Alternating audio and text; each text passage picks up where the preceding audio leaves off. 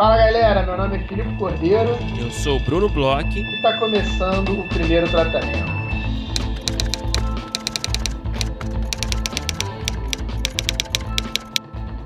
Fala, Brunão! Tudo bem? Filipe, senhor Filipe Cordeiro, tudo bem? Brão, como é que você tá? Como é que você tem passado esses últimos dias? Você me conta de novidade essa sua vida aí, sempre muito animada. Você recebeu agora um amigo nosso, né? Recebeu o Rafa, última. O, o Hotel Bruno Bloch, as reservas estão funcionando bem, né? Sim, tá rolando, a todo vapor, né? E você sabe, né? Tem um, um, site no ar para fazer a reserva, né? Para me visitar, que é o visitebrunão.com/reservas.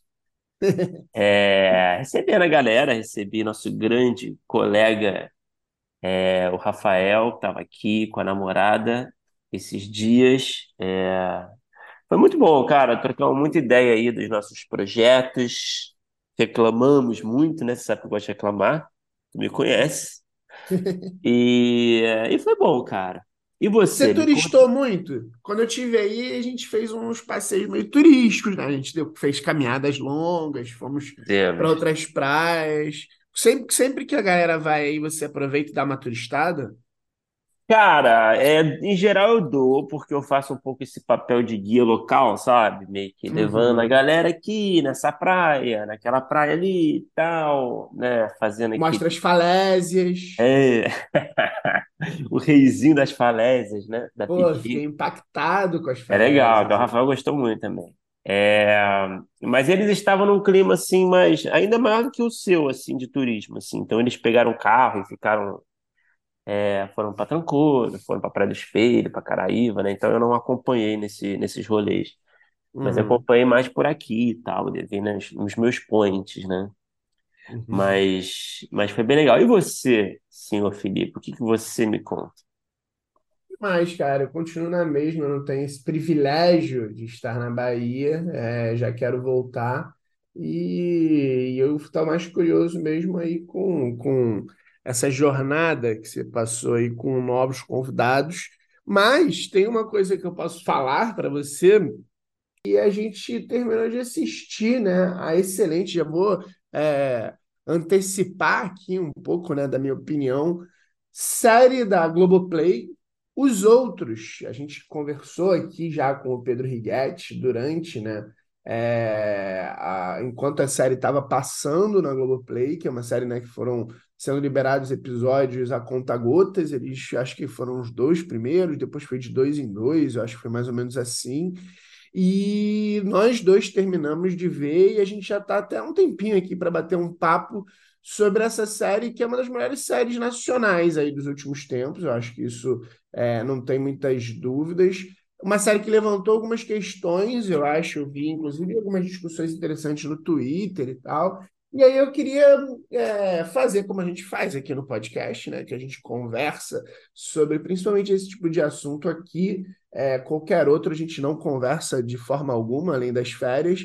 Então, eu queria saber o que que você achou da, da série e falar um pouco aí sobre esse produto nacional que, de novo, né, eu acho que é um produto nacional muito interessante, muito acima da média. Queria saber o que que você achou, Brunão. Cara, é... e aí, um papo com spoiler ou sem spoiler? Eu acho que com spoiler, já faz tempo agora que acabou a, a, Já a, a deu primeira tempo, né? temporada, né? É, já deu, já E deu. senão a galera que, que não quiser tomar spoiler na cara, dá uma pulada, né? Dá uma avançada, né? Na Uhum. conversa aqui, direto pra entrevista, talvez. Pode ser, a pessoa pode. Eu acho que a galera já deve ter visto. Eu acho. Tá, porque tem os atrasildos, né? Você sabe.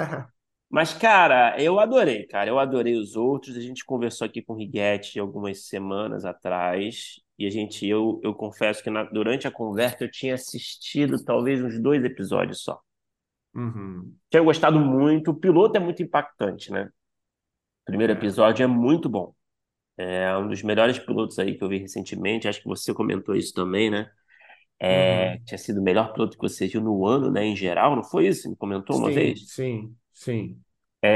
Eu É, acho que eu mas. cheguei a comentar isso com o Righetti. Não sei se foi on, né, ou, ou foi Uhum. off, Uhum. Mas eu achei o piloto melhor, melhor do ano, inclusive com essas séries aí gringas grandes, eu achei muito bom mesmo.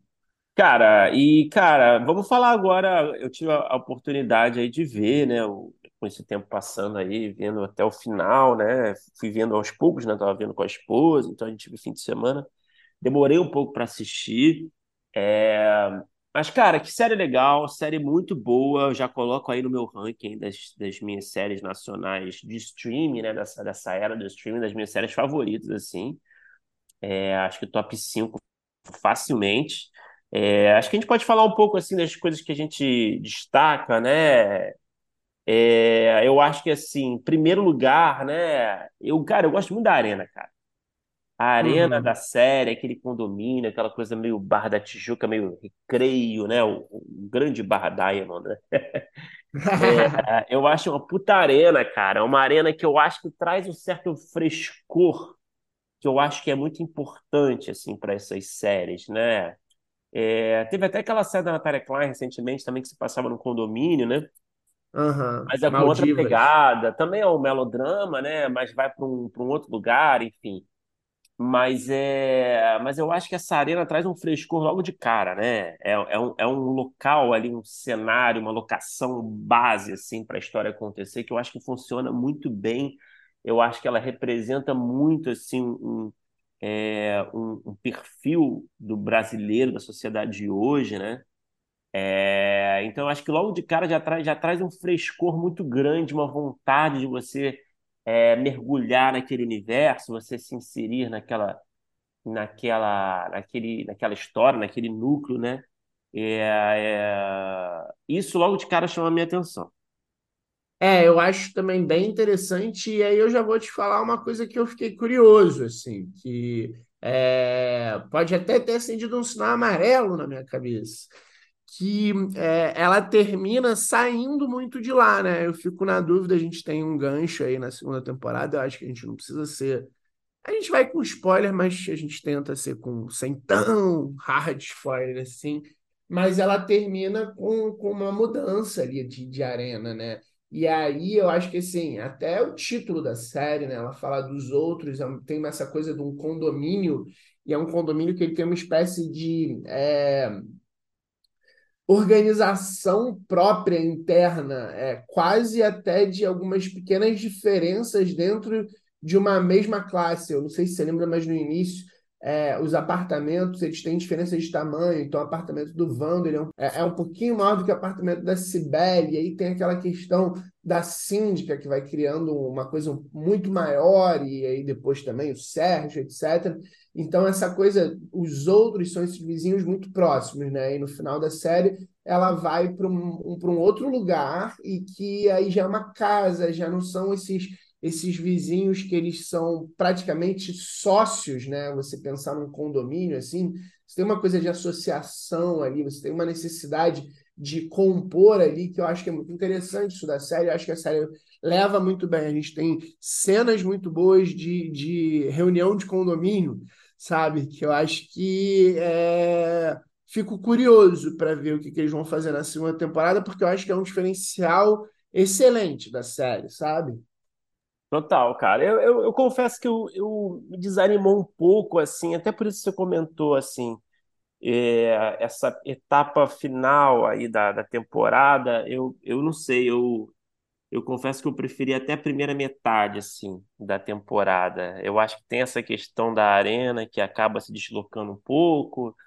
É, Tem uma questão que eu acho que, para mim, perde um pouco o certo fôlego ali depois que a gente tem um personagem, né, muito importante. Depois do Esse, sétimo esse episódio, até episódio o, é incrível, para falar a é, que verdade, até né? o Esse- Righetti, inclusive, falou que foi o melhor episódio que ele escreveu. Foi uma coisa assim, é, é- é realmente é um episódio é, destacado. Assim, eu acho engraçado é, até que eu.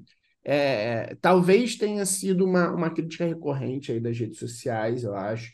É, de que a série ela parece que ela, ela tem duas, duas metades é, muito definidas e que as pessoas elas se apegaram muito ao conflito central da primeira é, é, a Uhum. primeira parte, que, são, que é esse conflito entre as duas famílias, que ele se desloca para esse conflito com o miliciano, né?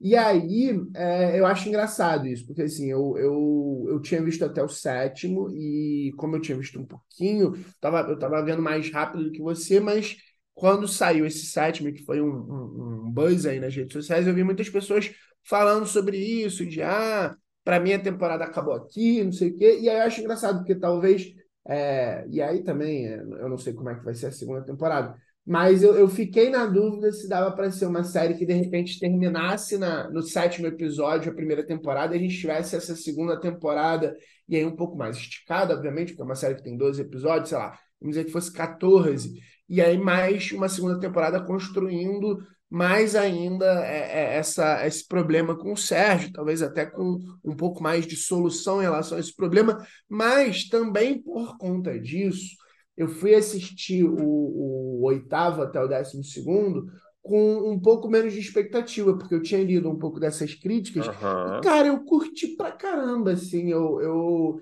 eu tenho uma questãozinha só com o Marcinho, que eu acho que deve ser talvez é, respondida na segunda temporada, assim, que é, tem ali um sumiço dele, que, que se torna uma questão, que ela se estica, eu acho que um pouco que, que eu confesso que não foi tão surpreendente, eu acho, quanto deveria ser para mim em determinado momento. E, e, ao mesmo tempo levantou muitas dúvidas, mas, mas eu achei bem legal também essa segunda metade, assim. Mas é, é, é, é tem isso, assim, a gente tem personagens que são muito cativantes. Eu acho que uma, tem, tem uma coisa interessante dessa série é, são realmente os personagens. Eu acho que o, o, universo é muito diferentão, é muito interessante. Essa arena é muito legal, mas eu acho que você tem é, personagens também muito, muito ricos. Personagens que eles são é, muito fortes em vários sentidos e muito facilmente identificáveis, assim, é, mesmo nos exageros. O que eu acho que é legal é que sim, são personagens exagerados, mas são personagens que mesmo nos exageros você consegue acreditar, você consegue acreditar é, no que eles acreditam. Você pode concordar ou não, e eu, eu, acho que é engraçado que é uma série que ela levantou é, muitas paixões em determinado lugar, tipo assim, é, eu vi uma galera que odeia o Amâncio, e, e adora a Sibeli e acha que a Sibeli está fazendo tudo certo quando ela não está fazendo tudo certo. Teve gente defendendo o Vando, eu vi gente falando que o Vando é o pior vilão de todos, quando a gente tem o Sérgio, que é um grande vilão mesmo, assim, é um pouco mais é, é, até exagerado do que os outros, se torna assim um vilãozão, vilanesco, mas que também tem essa coisa de um, de um amor meio louco assim pela filha, mas até aí ele é, é bem vilanesco, assim, eu acho que talvez seja é. o personagem que eu, é um personagem super interessante, eu acho que ele foi é, muito, muito, muito, muito bem é, defendido, atuado pelo Eduardo Stebbit, assim, é, eu acho que as atuações são um ponto alto, mas talvez seja o personagem é, mais é, fácil de você determinar qual é e é, não gostar dele, por exemplo, porque eu acho que os outros eles têm muitos defeitos e qualidades e, e impulsos, sabe? É, o que, o que, eu achei muito interessante, principalmente nesse personagem do, do Sterblitz, né, do Sérgio Miliciano, né, é, é que eu acho realmente que eles fizeram um puta trabalho, no, não só no casting, mas eu acho que na, na, no desenvolvimento do personagem mesmo. Você vê que, uhum. eu não sei, se você vê assim no texto, assim, talvez, eu não li o texto, né? Mas se você vê, provavelmente, a, a, sei lá, a rubrica descrevendo o personagem, não sei. Você pensa assim nesse miliciano de condomínio, né? Você pensa num cara mais, mais brucutu, né? Um cara mais assim, tropa de elite, talvez, um cara mais assim um, cara mais agressivão logo de cara, né? É, hum. Eles trouxeram um personagem é, que, que, que, se inicia ali como um, um, uma espécie de herói ali interno, né? Uma coisa meio uhum. protetor, é uma coisa até um cara meio charmoso, meio sedutor, né? Que é. é um cara assim, aquele vizinho que você pode confiar nele, né? Para depois uhum. eles quebrarem tudo isso, que de certa forma a gente está falando, é, isso na verdade é uma puta forma de você trazer e desenvolver esse personagem de miliciano, que geralmente deve ser assim que funciona mesmo, né? É, é... e se você for pensar até na, na sei lá, na história é, recente da milícia, a gente tem, a gente tinha uma impressão em determinado momento por algumas pessoas exatamente nesse lugar.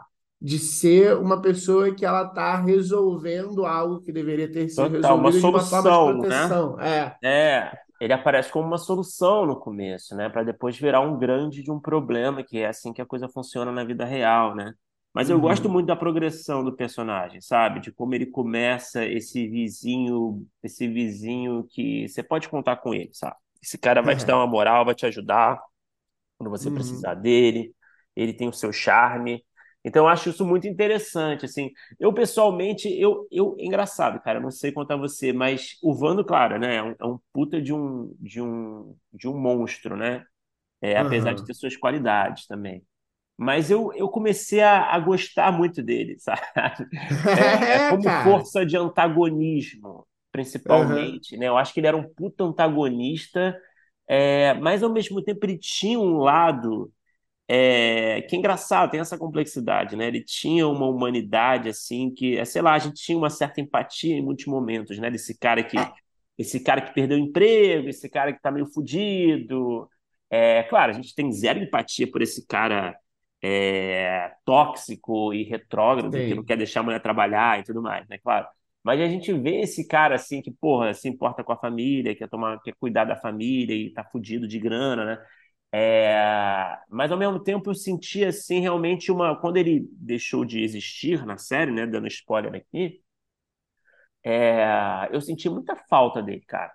Senti muita falta dele mesmo, assim. Também senti falta da, da Dona Lúcia, é isso, síndica? Dona Lúcia, Dona Isso, eu também Lúcia. senti falta. Eu acho que são dois ótimos personagens que acabaram deixando a série ali, né? Por Uhum. questões é, narrativas. Que eu não sei, cara. Eu sinto que a série perdeu um pouco com a ausência dele, sabe? Porque essa coisa do ah, o menino namorando a filha do miliciano e seus pais ali é, reagindo com essa, essa, essa fuga, né? Cada um à sua maneira. É, eu não sei, cara. Não, não pareceu pra mim um conflito assim de ficar assim, caralho, e agora? Que final foda, sabe? É, não sei, cara. Por isso que eu acho que perde um pouco o fôlego pra mim nessa etapa final, sabe? Eu acho que é muito por causa disso também. E tinham ótimos personagens que também representavam a sua força antagonista, sabe? Que, que acabaram nos deixando muito cedo, né? É, eu acho engraçado assim o que você fala, porque eu, eu, eu gostava também. Eu acho que, por exemplo, no sétimo episódio a gente chega ali é, torcendo quase pelo Wando, porque ele é quem se liga do que está acontecendo e a gente não quer que ele morra, não pelo menos é, na mão daquela galera, né? Eu acho que esse sétimo episódio ele é muito bom, tanto o, o piloto quanto esse episódio, eu acho que ele é muito interessante, porque a gente vai esperando uma coisa e, e chega em outra. É, mas eu acho engraçado, eu acho que a, que a morte da Cindy, que eu gostei, eu curti, eu acho que ela é até um pouco exagerada, mas eu gostei também, Não, assim. não, a forma como É, acontece é legal, né? É, eu acho que ela tinha que. Ali eu acho que ela tinha que morrer. Eu acho que tem uma certa. Eu acho que tem uma coisa que é legal na série, que aí é isso, assim, é uma coisa de escolha e é uma coisa que é, é- é- faz parte dos riscos, e a gente já viu isso ser feito lá fora, e tira o chapéu. E, e às vezes aqui a gente não tem tanta coragem de fazer, então quando a gente vê aqui sendo feito, eu acho que a gente tem que é, pelo menos tentar entender e, e, e, até é, é, reconhecer a coragem que, assim, é, a morte do Vando, principalmente, eu acho que é, dá um lugar para a série onde você consegue ficar esperando muitas coisas. Você perde um personagem que você, num momento que você acha que não vai acontecer, Acho que abre a porteira, assim, né? abre a porteira coisa pode riscos, acontecer. né? É, acho que isso, isso acho que é interessante, acho que isso é uma coisa que a gente não está acostumado a ver, eu acho que é uma coisa que, é, ao mesmo tempo que suscita isso, que você tem um personagem que ele é muito carismático, ele é uma força antagonista tão forte, assim, que ele, ele causa uma certa estranheza, mas ao mesmo tempo eu acho que ele deixa os stakes ali é, em outro Não, foi patamar, muito corajoso, com certeza. Foi É. muito corajoso, né? Eu achei isso bem, bem legal. E, e, Agora, eu agora, gostei. fala, perdão. Não, é que eu, o que eu ia falar é que assim, eu gostei é, muito também dessa construção desse miliciano, e aí, de novo, eu acho que ele é um. Ele dentro dessa, dessa sopa aí que a gente tem da série, porque, por exemplo, até a personagem da síndica, ela é uma personagem muito complexa, né? ela, ela tem ali um, um histórico de um trauma, é uma coisa que ela está tendo que lidar do passado, esse, aí ela fica nesse limiar entre é, ter sido uma pessoa rica e virar uma mega desonesta por conta dos pecados do marido que ela ama, mas ao mesmo tempo ela tem é, um monte de, de, de questões e um monte de arrependimentos, essa filha. É uma personagem que ela é muito, muito, muito rica, que você, ao mesmo tempo que você sente ódio dela, você sente um pouco de pena. E aí, de novo, é isso que eu ia falar, assim, é esse personagem do Sérgio que, eu, que é engraçado, que ele, ele tem esse charme, ele tem é, é, várias... É, principalmente nessa primeira parte, assim, ele tem uma construção que é muito interessante, mas depois eu acho que ele vira um vilãozão mesmo, assim, ele fica muito vilanesco, eu acho que é um pouco diferente dos outros, mas não acho que seja ruim. Eu acho que, inclusive, aponta para quem é que a gente tem que ver como um real problema, assim. Mas, dentre esses personagens tão é, cheio de camadas, etc., eu acho que esse talvez seja o mais é, plano, vamos dizer assim, sabe? É, quando você mata um cachorro daquela forma, né, irmão? Não tem volta mais, né, cara? Eu, É. eu nossa, eu, cara, falei, não dá. Pra mim, cortei, que é foda, né, irmão? Que isso, cara? É. Ali, Mas, ali é é... o vilão, o vilão, é, meu irmão, não- ali não tem como ser mais vilão do que aquilo, Não, né? com certeza, cara. Ali realmente a gente perdeu o Serginho, né? Mas, é... E a reação da Dona Lúcia ali, cara, de vingança, é um, é um tipo de coisa que, sei lá, cara. Tipo, claro, né? A gente entende a personagem e a cachorra era muito importante pra ela e ela tá tomada dessa sede de vingança, mas assim, é, é o tipo de progressão, né? é, de história ali, de, de causa e efeito, né? Que você sabe que não vai acabar bem, né, cara? Você vai Ah, tentar é. matar a filha do miliciano assassino, É. que, pô, claramente vai saber que foi você, dando certo ou dando errado. E, é, tipo, sei lá, não me parece um plano muito inteligente, assim, embora eu entenda que ela tá tomada de vingança, né? Uhum. É, ainda mais com esse marido, pô, bandido, que tá ligado, tem uma esperteza, uma malícia, e nem pergunta quem é o cara. Depois ele descobre que é o miliciano. Sei lá, tem algumas coisas que acontecem que eu acho que, sei lá, é, não sei, cara, acabam sendo um pouco assim, muito simples, assim, né, de, de acontecer. Para, para dar esse efeito desses, desses ganchos e, e dessas progressões cada vez maiores, né? de conflitos, enfim. Mas, cara, assim, eu não. Isso aqui, é, é, eu adorei a série, assim, é, tenho minhas questõezinhas. É, acho assim, não sei o que que você. Assim, tem umas coisas assim que me chamaram a atenção também, né? Tipo, tem um funk dos anos 90 ali muito presente, né? Eu achei muito inusitada a escolha de trilha, assim, algumas coisas, né? Assim, de, de outra época, né? Eu não entendi direito o motivo, assim, mas deve ter alguma razão, assim, conceitual. É, Que mais? Tem alguma questão a mais, assim? Tem uma eu- questão também fala. bem de tem uma questão bem de Twitter que eu vi, que é como o Amâncio ali sendo um, um gerente, sei lá, de Casas Bahia, paga dois condomínios e um aluguel na Barra ali. É, O, o tem uma Righetti questão de até falou com a lógica, gente, né? é, o, o Righetti até falou com a gente que o condomínio ali, ele, ele parece ser mais caro do que é, mas ainda assim, né? É, é, não é, mesmo sendo mais barato do que a gente pensa, a gente está falando é, de uma profissão que não, não, não, não dá para ficar tão tranquilo ali quanto o Amâncio ficava. É, você é time Amâncio ou você acha que o Amâncio é o pior personagem da série? Não pior em termos de, de mal escrito nem nada disso, mas assim, esse bundão que a culpa é dele, que não sei o quê. O que, que você acha dele? Isso, isso para mim foi uma das discussões mais engraçadas que eu vi nas redes sociais, que é um personagem que, assim, é, eu não achava que ia ser tão, tão é, ame ou odeio. Coitado, eu tenho pena dele, mas eu queria saber a sua opinião sobre Cara, ele. ele é, um- ele é um, com certeza ele foge ali de certos padrões, né, dos personagens ali, né, que ele, ele busca mais fugir do conflito, né?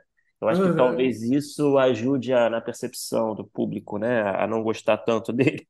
O personagem que foge do conflito, eu acho que não é um personagem tão legal assim, né, para para uhum, pra gente que, que tá querendo, né, querendo treta, né? uhum.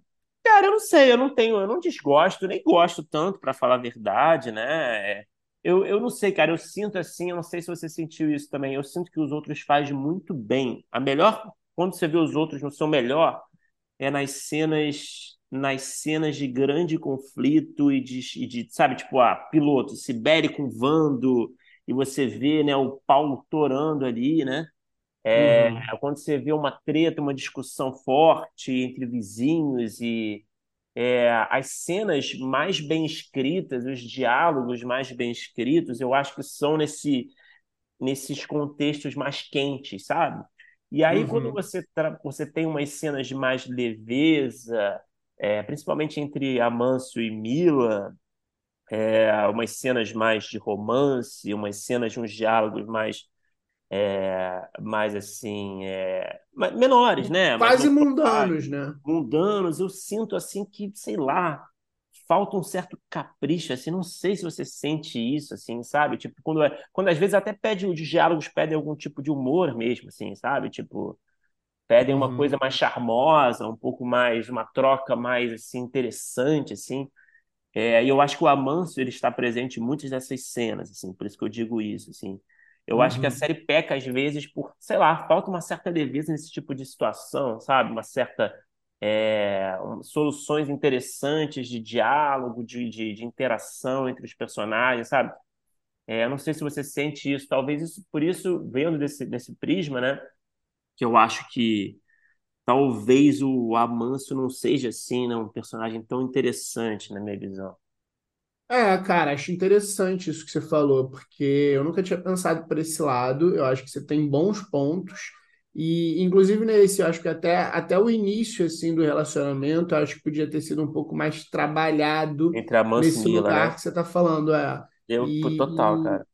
e aí é engraçado, porque eu, eu, eu, eu não tinha pensado por esse lado. Eu acho que você tem dois pontos muito interessantes. É, a gente tem uma série que a gente tem muitos agentes de conflito, e aí eu acho que é de propósito ele não ser um agente de conflito, eu Uhum, acho que ele faz um contraponto. Nesse lugar, eu acho que ele faz um contraponto muito bom, porque é, é isso que você falou, é, a, a série. É, ela é excelente nisso e, e, e a excelência dela também eu acho que está nesse contraponto. Mas aí, quando a gente vai para os outros aspectos dele e dessa é, suposta paz dele, talvez ter um pouco mais de, de, de sofisticação, até para você gostar e, e, e, torcer, talvez fosse mais interessante mesmo, assim, para é, ele não ficar só esse, sei lá, contraponto é, dos personagens ali que que estão em ebulição. E nesse lugar até a Mila também ela faz um pouco isso no outro casal, né? Mas ela até tem algumas questões mais interessantes, talvez até por conta é, desse ponto dela que é um pouco mais complexo, da, da mulher que sofre uma violência dentro de casa, uhum. essa relação ali com o filho, é, que é, esse é um puta personagem, acho que esse, tanto o ator quanto o O personagem, assim, Rogério, né? É, o O Rogério, ator é muito desse, bom, né? muito. Desse filho que admira muito o pai, mas ao mesmo tempo quer proteger a mãe, sabe? Então acho que ela, ela, ela é uma personagem que ela tem também um pouco é, dessa função de contraponto no auge do, do conflito, mas em compensação ela acaba trazendo com ela um outro conflito muito é, importante e muito bem trabalhado, que é esse conflito dentro da casa dela, né? É, eu acho que ali dentro da casa da Cibele, do Amâncio, do Marcinho, é, tem um pouco menos. A Cibele ela é tão, ela é tão incrível e, e- e explosiva e gigante que eu acho que é, dá um pouco menos de espaço para essa complexidade que rola na casa do Vando. Então a gente tem ali um- um- uma, uma história que, que aí a gente chega no auge ali no sétimo episódio, né? Que, que acaba fazendo com que a Mila seja mais interessante que o Amâncio nesse lugar. Então a gente tem esses dois personagens que eles, eles são um pouco de contraponto, eles são um pouco menos é, afeitos ao conflito, mas em compensação ela carrega, mesmo que ela não coloque lenha, um conflito muito grande também, além de tudo que está acontecendo. E, e, e acho também que esse relacionamento entre eles a gente talvez pudesse é, torcer um pouco mais, talvez, assim. Apesar de, depois que eles estão juntos, eu acho que tem alguns momentos que são interessantes. É, de novo, acho que no set, o sétimo episódio eu acho que é incrível mesmo, assim, e aí o momento ali que, que o Vando descobre, eu acho que é um momento que funciona muito bem, eu acho que tem uma progressão interessante, tem essa questão ali dele poder alugar um apartamento ali ou não, não sei o quê, mas eu acho que a forma como ele vê o casal, o momento que aquilo acontece, eu acho que essas coisas elas funcionam bem. E, mas achei interessante esse seu ponto, assim, acho que isso é uma questão que realmente acaba é, ficando com o personagem, apesar de que eu adorei o personagem. Eu, eu, eu, eu acho que é, é engraçado, assim, porque eu acho que ele levanta essa coisa de de pessoas que não só são muito conflituosas, mas elas parecem ser muito corajosas, porque enfrentam, brigam, falam, batem de frente. E eu acho que, por um lado, ele tem uma certa coragem, uma certa beleza em também tentar é, apaziguar e falar Com e certeza. conversar e dar um passo atrás que, que eu acho também que é interessante, assim, é, eu acho que, que, que de novo, acho que to, é, é, esses, esses personagens eu acho que são o ponto alto. Talvez tenha uma coisa ou outra entre eles, é, inclusive ali a, a, opção do Marcinho, né? A gente estava conversando bem pouquinho sobre isso quando você terminou de ver, mas de depois que o Sérgio é preso, tal, ficar é, é, longe, ligar, que eu acho que na segunda temporada deve ter uma boa explicação. Eu, eu confio muito. É uma série que me passou confiança. Por um lado, se por um lado é, tem essa questão aí da arena, tem essa questão do final. Eu vou muito curioso para uma segunda temporada. Eu vou com muita vontade de assistir a segunda temporada, sabe? É, então, assim, é, mesmo que tenha uma, uma coisinha ou outra é, das relações, principalmente, porque eu acho que os personagens eles são todos muito bem construídos, é, eu acho que, que elas têm explicações ali. É, é, tem, tem lugares para a gente encontrar, e obviamente, a gente está falando de um produto que a gente adorou, né? E, e, e, obviamente que ele não vai sair sem arranhões, né? E a gente também não vai é, só fazer um, qualquer tipo de defesa. Mas eu achei, pô, acho que foi uma, uma, excelente análise do personagem que eu vi, eu não sei se foi uma questão de bolha, assim, muita discussão, pelo menos no meu Twitter. Não, e no Twitter deu o que falar a série, né? Eu acho isso muito legal também, né? Uma é, série nacional, é muito assim, bom. tava na boca do povo, assim. Mas, cara, muito legal, assim, a gente, claro, tem nossas opiniões, mas é, e uma coisa que eu queria só destacar para encerrar a conversa, né, cara, que eu acho que é como, como a série faz bem essa coisa de discutir a milícia, sabe? Dentro desse contexto, dessa história é, muito sedutora e trazer a milícia dentro desse contexto, que é, é o que acontece, né? De fato, e, e- e explica assim para quem até não, não, não tá muito familiarizado. Acho que tem muita gente que não sabe direito, até hoje não entendeu direito, sabe? O que que é milícia. aham, Então a, a série cumpre esse papel muito, muito importante, assim, de mostrar quais são os perigos, como é que funciona, que no primeiro momento acaba sendo uma solução, né, para depois se transformar é, num grande problema que pode é, acabar com a vida de muita gente, né? Então, uhum. assim, é, eu acho que tem esse papel muito importante, que eu não, eu, assim, eu não lembro de ter visto assim recentemente nenhum outro produto tratar desse tema de uma forma tão bem sucedida, sabe? É, É muito legal mesmo. Parabéns aí a todos os, os roteiristas envolvidos, né? A gente sabe que tem. Pô, e a gente é fã de muita gente ali, né? O, o próprio, porra, Lucas Paraíso, o Dottore, né? O próprio uhum. Righetti, enfim, a galera toda que escreveu. É, então, de parabéns, e a gente ficou curioso para a segunda temporada. Muito, muito curioso. Agora, Brunão, vamos falar um pouco sobre o nosso episódio de hoje. A gente fez um episódio especial sobre o PTC Lab, PTC Lab que estão aí com as inscrições abertas. Se você está escutando aí quando sai o episódio, até o dia 31 desse mês aí de agosto, você pode inscrever projetos de longa-metragem. É, a gente vai selecionar seis projetos, três aí no gênero de drama, três no gênero de comédia de novo, né, quando a gente fala de gênero, é um, o amplo, assim, se o seu projeto ele é Uhum. mais dramático, você pode Predominante. ter. Exato, você pode ter um terror, você pode ter um policial, você pode ter um romance, e pode ser tanto dramático quanto cômico, e aí você pode escolher ali um desses dois gêneros predominantes.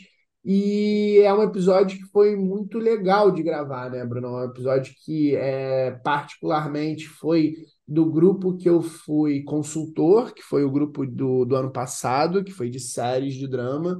três é, projetos muito diferentes entre si. É, a gente tem, de certa forma, dois policiais, mas são dois policiais é, que, dentro do, do gênero policial, são muito diferentes entre si, e um suspense ali, com toques de terror. E, cara, foi muito, muito emocionante gravar depois de um tempo que a gente já tinha feito há uhum. quase seis meses, mais seis meses do laboratório do ano passado, e voltar a conversar com a galera, ver como é que estão é, os projetos evoluindo, como é que a galera recebeu o laboratório. É, fico curioso até de saber o que, que você achou do papo, porque é, a gente vai ter mais um episódio, né? A gente vai ter na semana que vem com a galera de comédia, e aí é, são os seus é, é, o seu grupo, né? O grupo que você foi consultor, mas eu achei um papo muito legal, cara. E, e, de novo, vai ser um papo muito diferente dos que a gente teve aqui. A gente está tendo a oportunidade de ter uma conversa diferente, que ao mesmo tempo acho que, além de ser informativa para quem está querendo participar do laboratório, eu acho que foi muito divertido enquanto conversa também sobre projetos, sobre evolução aí de projetos e, e, e conversar com roteiristas também que a gente adora, que a gente é fã e que é, sempre enriquece muito, né? O que a gente faz aqui. Pô, cara, foi super legal. Fiquei super emocionado também, cara. É... Porra, deu. Porra, foi demais, cara. Eu ouvi assim os relatos da galera. É... Todo mundo saiu muito feliz, muito satisfeito da experiência, a gente também, mas, porra, muito, muito legal ver a galera falando assim, de citando alguns momentos específicos, né? Citando alguns alguns casos ali, né, enfim, de, dos nossos encontros e como que esses projetos amadureceram ao longo do laboratório, como é que foi essa troca entre esses autores participantes, né, como é que foi as consultorias com a gente, também com, com, com no caso o Rodrigo Castilho, né, o, roteiro, o, o consultor de roteiro convidado de drama, também falaram das masterclasses, enfim, então foi muito legal e, e deixou, me deixou muito animado para a segunda edição, cara, do laboratório. É, mas deixa eu dar o nome da galera aqui. A gente começou com a Letícia Helena Teres Nunes, a Natália Maia, Renata Lago, Samuel Brasileiro e a Patrícia Damous. É, e é isso. Papo. Porra, foi demais, cara. Eu tenho certeza que você que está pensando aí se vai escrever ou não o seu projeto, você vai ouvir esse papo e vai ficar morrendo de vontade de colocar o seu projeto. E, e é isso. Chega, vamos escutar. Vamos ver que foi bom demais.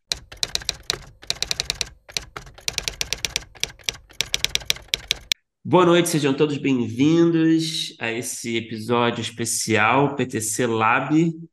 É, agora que a gente está prestes a abrir as inscrições para a segunda edição do nosso Laboratório de Desenvolvimento de Projetos, a gente está aqui, a gente conseguiu essa proeza de reunir aqui é, os autores é, que participaram na edição do ano passado dos projetos de drama.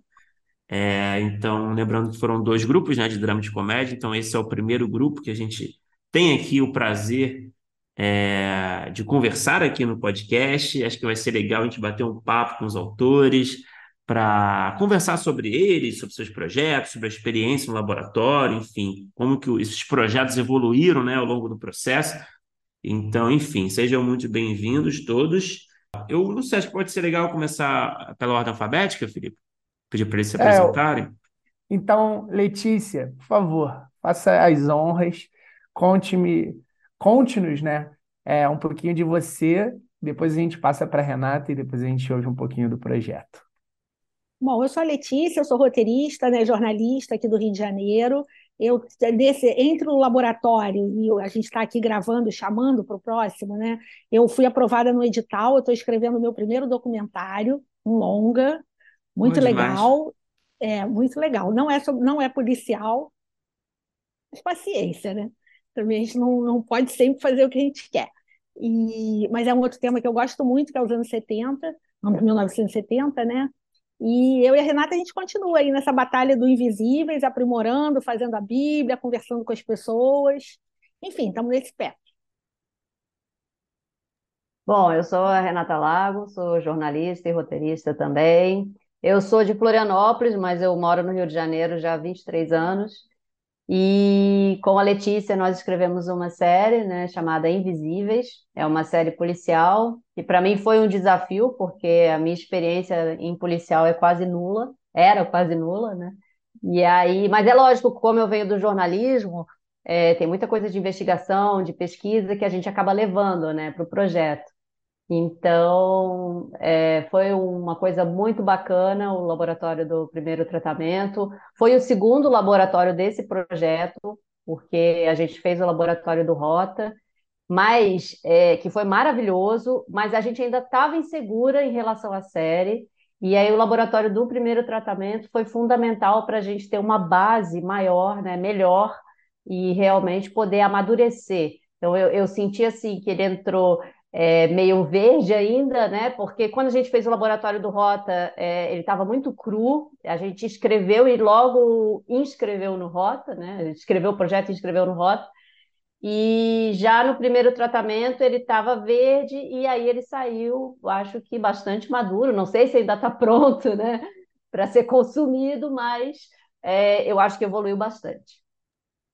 E contem, então, é, em poucas linhas aí, que a gente também vai falar um pouco mais sobre os projetos e a evolução deles, o que que é o Invisíveis? É, o Invisíveis é o cotidiano de uma delegacia na Baixada Fluminense, onde chega uma delegada nova e ela se depara com um cotidiano em que os crimes não são investigados. Então tem um passivo ali gigante, majoritariamente de assassinatos, de pessoas que morreram sem, muitas vezes sem sequer ter um registro direito, e ela, que é uma delegada que vem de uma polícia mais patrimonialista, ela entende que tem que dar uma resposta para aquelas pessoas e dar uma resposta tirar da invisibilidade, né? As vítimas e suas famílias que querem uma resposta. É, e aí, quando a gente entrou no laboratório, é, ele estava muito focado numa questão que é inspirado no caso real de um serial killer da Baixada, né? E, e até por sugestão do Filipe e também dos outros consultores, a gente acabou ampliando isso, né, para que seja uma série mais de delegacia, uma série que tenha mais todos esses conflitos de uma série policial e menos focado, uh, vamos dizer assim, no fato, né? É, então, acho que isso foi uma coisa que foi muito válida para a gente, né? Acho que é, a gente estava mexendo, a gente continua mexendo na Bíblia, eu estou volta e meia, né, fazendo, estou até um pouquinho atrasada nisso, mas é que a gente está fazendo rodadas de negócio, e cada hora que a gente faz uma rodada, a gente sente necessidade de mudar alguma coisa, e aí a gente sempre se lembra assim, dos conselhos que foram dados, principalmente os conselhos do Felipe, que foram maravilhosos. Bom, apresentação feita aí do Invisíveis, vamos passar a bola para é, agora é, o projeto A Capitania, né? Vamos passar para a Natália e para o Samuel, Natália Mais, Samuel Brasileiro, por favor. Quem são? Falem um pouco de vocês e também do projeto. É, meu nome é Natália Maia, eu sou roteirista, diretora e pesquisadora de Fortaleza, Ceará. É, e estou junto com o Samuel, a gente criou o projeto A Capitania, que é um projeto é, de drama e terror, é, que na verdade a gente, a gente já vinha assim, pensando nesse projeto há há algum tempo, mas é, com, na verdade, assim, com o PTC Lab, que quando abriu a gente é, resolveu organizar e tentar é, é, organizar como série, né, e tentar mandar para para o laboratório, né? Foi uma, uma grande felicidade a gente ter passado, porque eu acho que o projeto começou a se materializar realmente para a gente, acontecer é, dentro do laboratório. É, eu sou, como falei, né, eu trabalho com roteiro. Esse ano eu estou desenvolvendo é, alguns projetos de longa-metragem e também estou trabalhando é, numa sala de uma série. É, e, e é isso, assim, acho que a, a minha pesquisa também é, com, com terror, ela vem também, ela atravessa um pouco minha pesquisa acadêmica. Há pouco tempo eu, eu é, fiz meu mestrado, que foi uma pesquisa também é, sobre fantasmas, então ali o, o gênero do horror, ele, ele, é um gênero que interessa muito, e a gente trouxe essa discussão para a Capitania, né, que é uma série que, que tem muito a ver também com, com a história é, do Brasil, né, então a série de época, que a gente vai falar um pouquinho mais depois. É, boa noite, gente. Eu sou Samuel Brasileiro, muito feliz de estar aqui, né? É, eu e a Natália, a gente está voltando aqui no, no, no programa, aqui no podcast, assim, muito bom também poder estar junto da Patrícia, da Letícia e da Renata, né? Porque a gente teve, acho que, um processo muito legal, né? No ano passado, assim, no laboratório, acho que foi um momento bem transformador, assim, bem importante, eu acho, tanto para o projeto, mas também para metodologias de trabalho, assim, é, da gente. É, eu sou de Fortaleza também, de Ceará, e a Natália a gente trabalha juntos, né? A gente é, escreveu junto Pacarrete, escreveu, também criou uma série chamada Lani Carol, é uma série cearense, e a gente está com curta infantil rodando agora, que chama Rua de Norá. É, eu sou professor de cinema, especificamente de roteiro aqui da Unifor, é, e para mim, né, assim, trabalhar, fazer a capitania é como se a gente estivesse imaginando as poss possibilidades aí é, de questionar tanto a história, mas também de, de pensar um pouco sobre é, formas de narrar também, né? Aqui eu acho que tentar se desprender um pouco de algumas de algumas amarras, é, trazer o gênero, né? Abraçar o gênero, entender o que é que o terror pode nos nos dar, né? Como ferramenta de, de trabalho e o projeto ele segue vivo. É, a gente inclusive tá, é, tem feito algumas alterações, tem trabalhado um pouco nele. A gente está com uma Bíblia, a gente fez uma Bíblia depois do, do, do laboratório, né? E o filme, ele, né, ele, a série fala então dessa é, desse grupo de pessoas, né, que são é, sequestradas nos anos 70 pela ditadura militar e são abandonadas nessa cidade do outro lado do rio Jaguaribe, um rio que fica aqui no, no Ceará.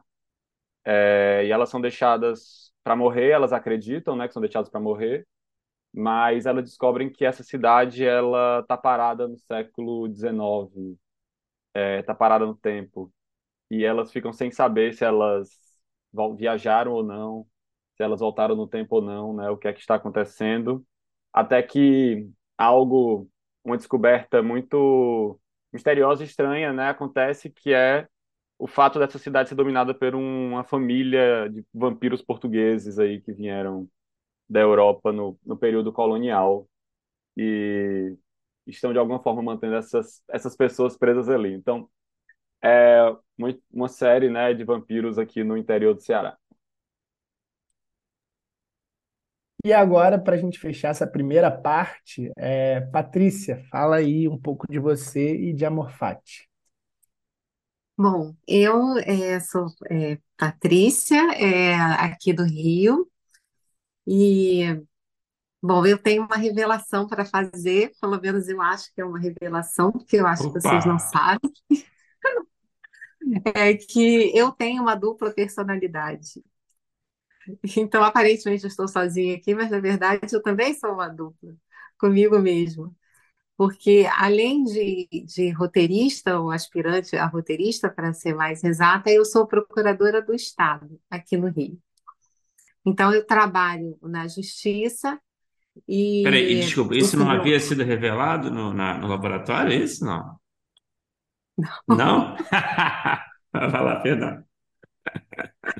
Não, e é é porque eu achei que, é, até se eu introduzisse muitas coisas do mundo jurídico, a história poderia ficar chata. Mas o Filipe, a minha protagonista, é uma defensora pública, né? E logo no começo, logo das primeiras, na primeira reunião, o Filipe, a primeira coisa que ele leu, ele falou: Ué, mas essa, o que que ela faz? O que que essa, essa personagem faz? A gente não vê ela trabalhando. Aí eu falei: Não, vou botar ela para ralar que nem eu.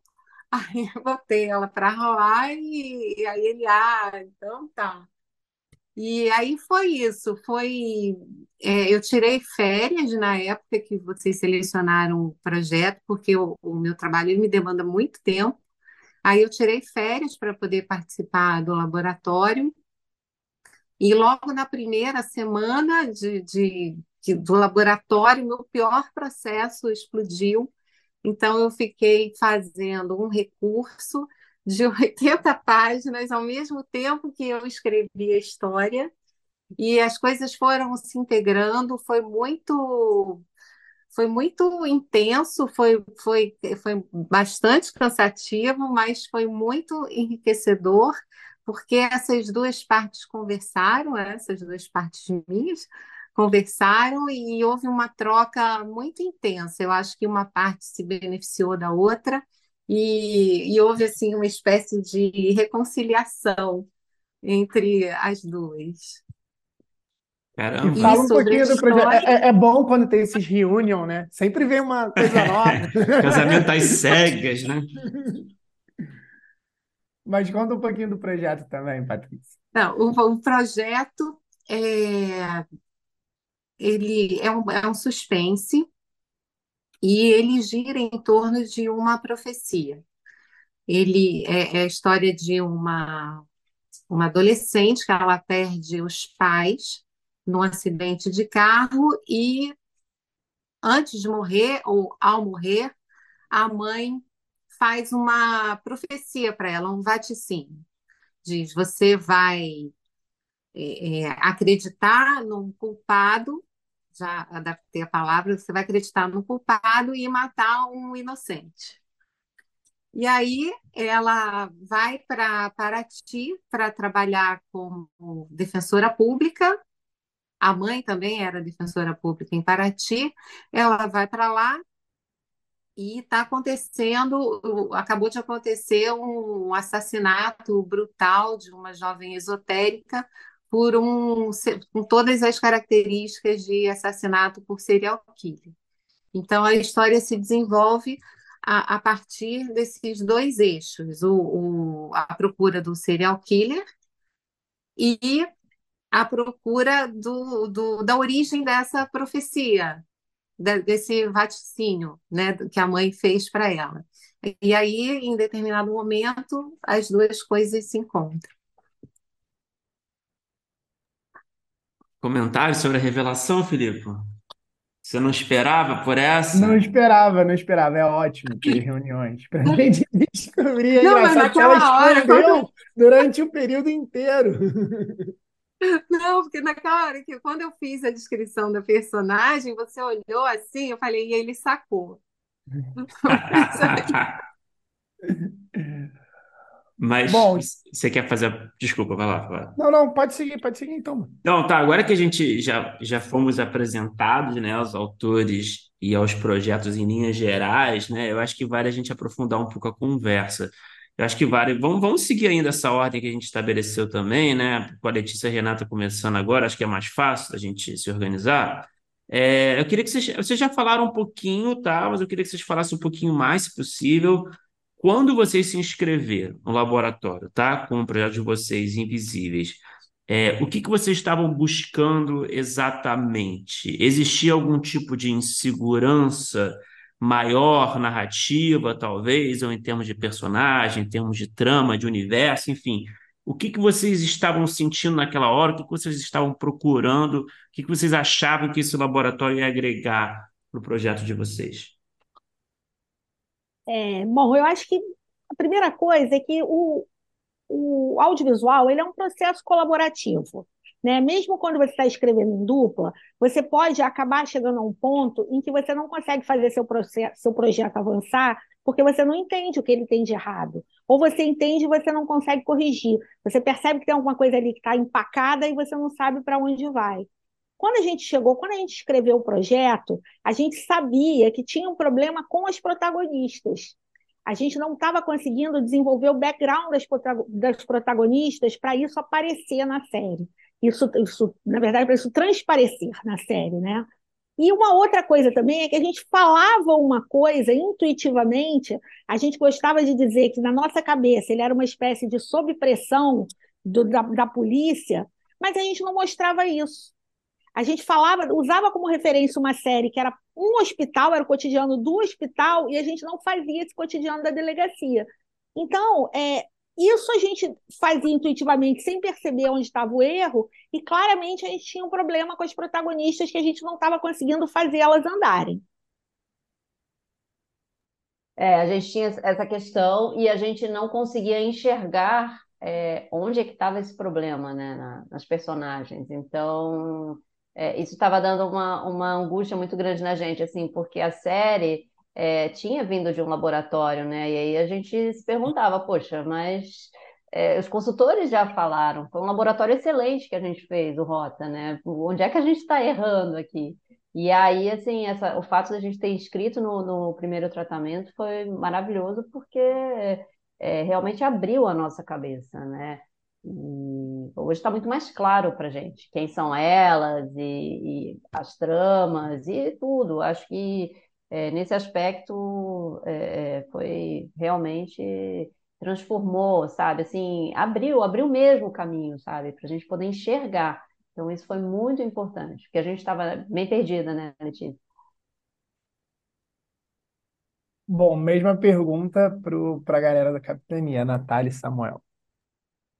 É, a É, gente até estava conversando, né, Nath, antes hoje, a gente pensou assim, ah, vamos pensar sobre o que é que a gente, como é que, é, como é que a gente começou mesmo a inscrição, quando a gente se inscreveu, né?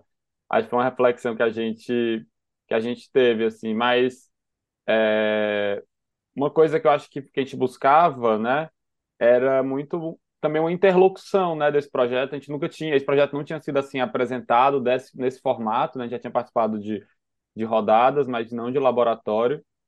É, e uma coisa que a gente queria saber muito também, entender, era se ele estava fazendo sentido, se ele estava dialogando, né? A premissa dele, né? Se a premissa dele dialogava, assim.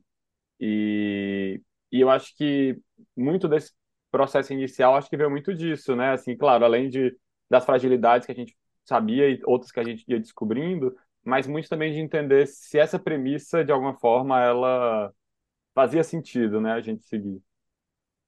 É, eu acho que, na verdade, parte muito o projeto assim, que a gente tinha quando a gente se inscreveu, é, era a premissa, o tema também, né? Essa vontade de trabalhar com a lógica dessas violências cíclicas, de no mesmo território, um território que ele borra um pouco essa, essa fronteira do espaço do tempo, é, e, e, falar que é, é, isso, unindo um pouco esses tempos, falar que essa violência se repete, né? Refletir um pouco sobre, através do terror também, sobre como essas violências se perpetuam nos dias de hoje, né? Pensar um pouco sobre isso. Então a gente tinha isso, tinha uma vontade também é, de trabalhar com a mitologia do vampiro, assim, com os códigos, com esses códigos narrativos, era uma vontade que a gente tinha, né?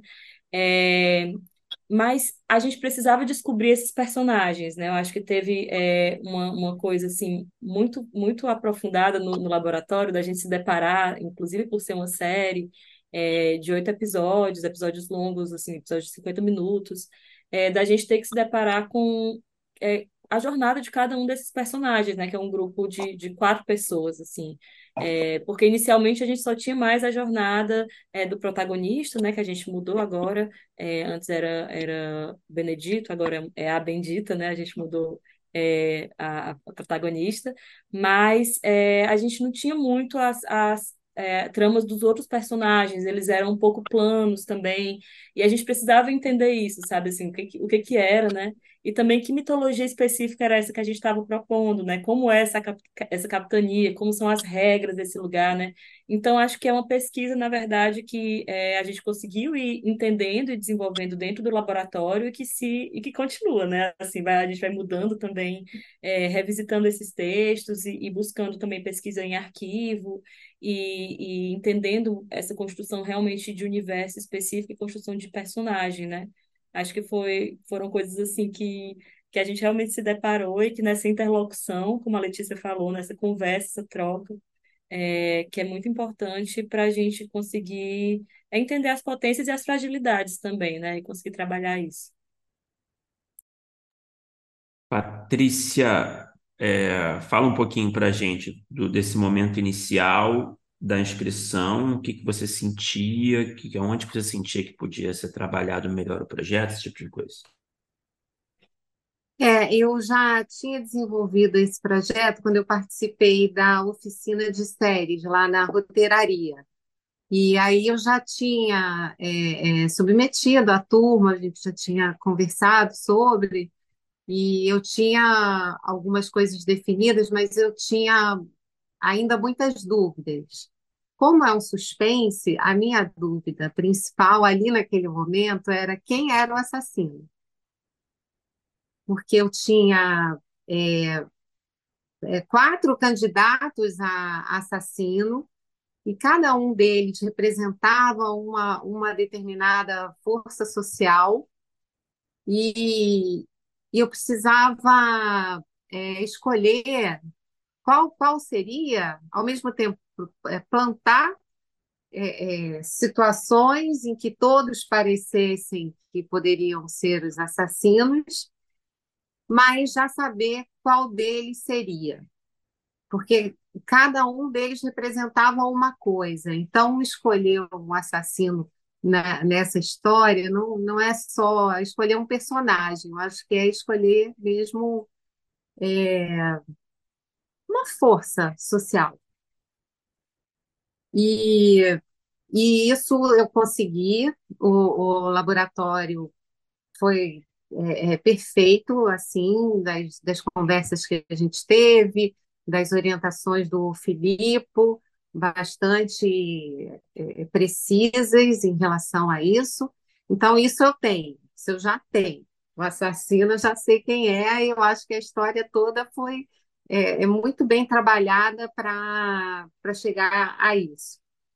E outra questão que eu tinha era em relação ao tipo de história que era, porque eu não queria que fosse só um whodunit, e eu tenho uma tendência para o melodrama também, que eu, que eu não queria que fosse tanto para esse lado. E aí o Filipe me libertou, ele falou, não, deixa ser, deixa ser os dois, não se preocupa com, com essa definição, né? Deixa, se tiver que ser um, se tiver que ser outro, que, que seja. Aí eu fui também mais solta para escrever as cenas, para escrever o, o desencadear da coisa, e eu saí do laboratório com uma estrutura completa. Eu entrei com uma planta baixa, assim, saí com a estrutura completa.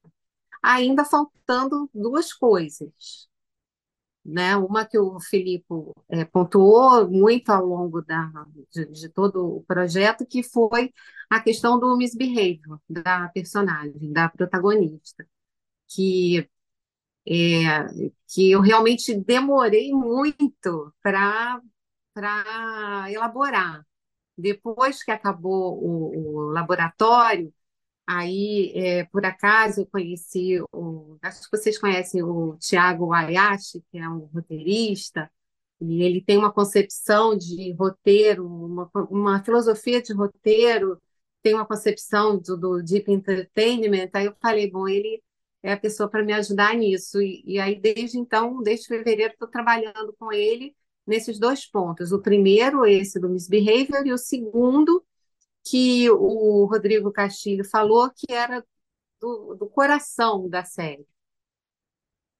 Que a minha série tem um coração bem definido, que é a, a questão da profecia, mas ele é, não estava pulsando, não estava pulsando como deveria. Então, estou trabalhando nisso também mas sair do, do laboratório com a estrutura e com a sinalização do que estava faltando. E aí estou trabalhando nisso.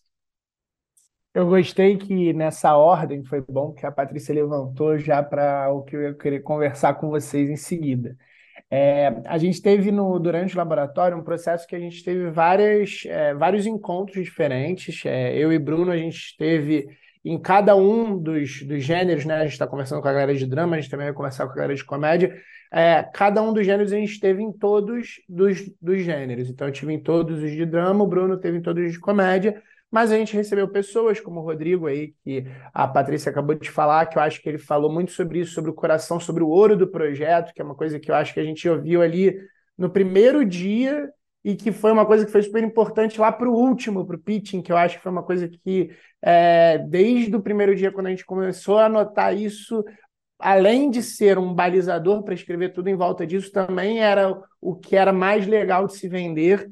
E aí eu queria perguntar para vocês, é, de novo, né, seguindo essa ordem, é, os três projetos, eles são, eles são, como já deram para as pessoas ouvirem, diferentes entre si. Eu acho que eles têm uma característica em comum, que é um pouco ali do suspense que todos têm, mas principalmente eles estavam em pontos diferentes de desenvolvimento. Isso era uma coisa que a gente até é, tinha vontade desde o início. Então, tinham projetos que como vocês falaram, já tinha participado de laboratório, outros que só estavam é, começando a entrar ali para tentar fazer um pitching, outros que estavam só tinham sido trabalhados num, num, num, primeiro momento num curso.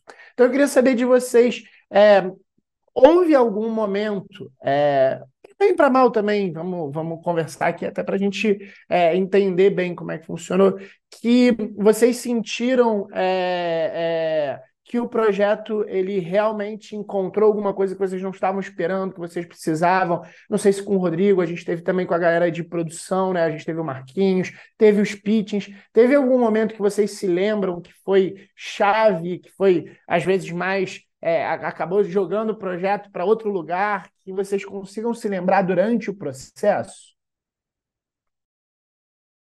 É, bom, eu até já falei sobre isso, mas vamos lá. É, primeiro, eu queria parabenizar vocês pela escolha dos consultores e dos palestrantes, que eu achei que cada um a seu modo acrescentou muito para o que a gente estava fazendo, e em especial em relação aos consultores, eu achei que teve o tempo todo essa ideia de você não querer mudar o projeto do outro de acordo com o que você pensa, mas sim você entender o que o autor gostaria e tentar guiá-lo por um caminho que, que, que, enfim, a gente pode estar no caminho errado, mas é aquilo, a gente quer contar aquela história daquela maneira, né? Então, isso é o ponto. Parando aí.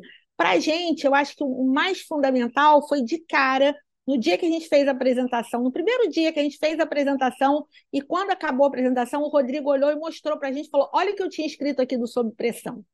Esse era o ouro que a gente falava dele e não dava valor ao nosso próprio ouro. Então, assim, isso mudou a nossa maneira de pensar o projeto. Porque ao invés de, como a Renata falou, ficar focado no crime, a gente entendeu que esse cotidiano da delegacia, ele era o ouro do projeto. Era ali que a gente tinha que garimpar.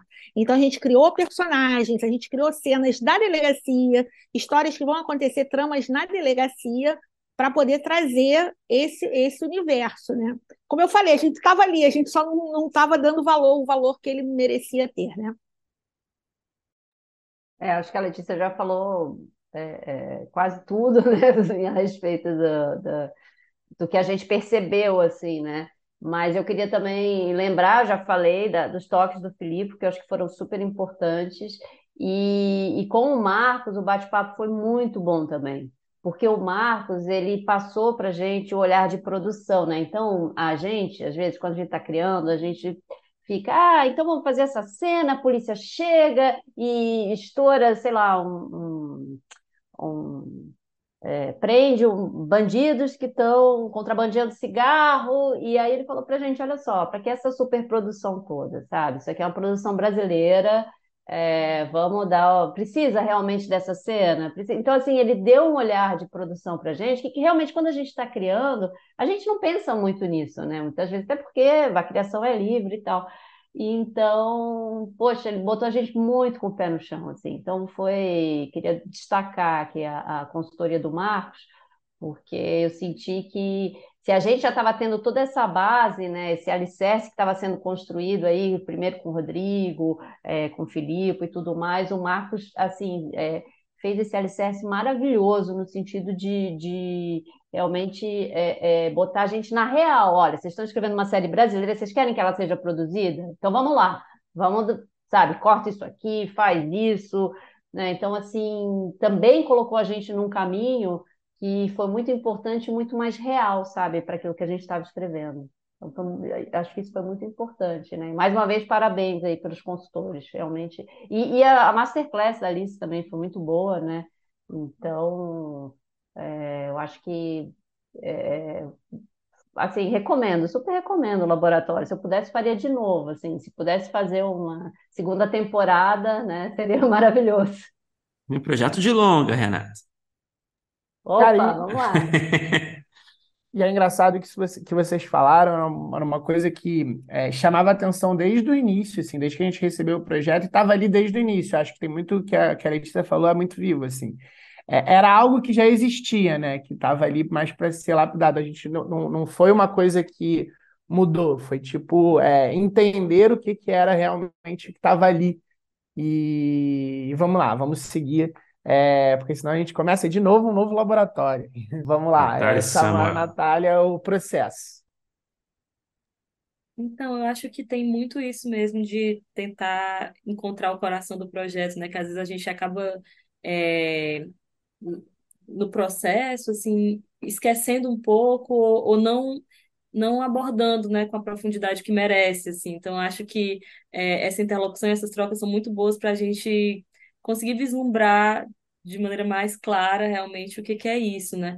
E no nosso caso, essa, essa vontade de falar dessas violências cíclicas, como eu tinha, eu tinha falado, um pouco também é, da, da, violência da própria ditadura militar, né? Dos desaparecimentos, dos presos políticos, assim, como é que a gente traz isso para dentro, né? Porque a gente tinha um problema na nossa primeira, é, nossa primeira assim, sinopse mais amplo, assim, que era é, de que isso, isso quase desaparecia quando eles iam para esse território da capitania, assim. Você tinha um primeiro episódio que era muito forte, essa questão dos... É, a série é, se passa nos anos 70, né? Então isso era muito forte, eles é, tinha realmente a violência da ditadura contra, enfim, os, os, militantes, né? Assim, contra, contra os personagens que se abrigam nesse sítio. E aí, quando eles iam para esse território, a coisa se é, a coisa diminuía, né? Assim, se esvaía um pouco.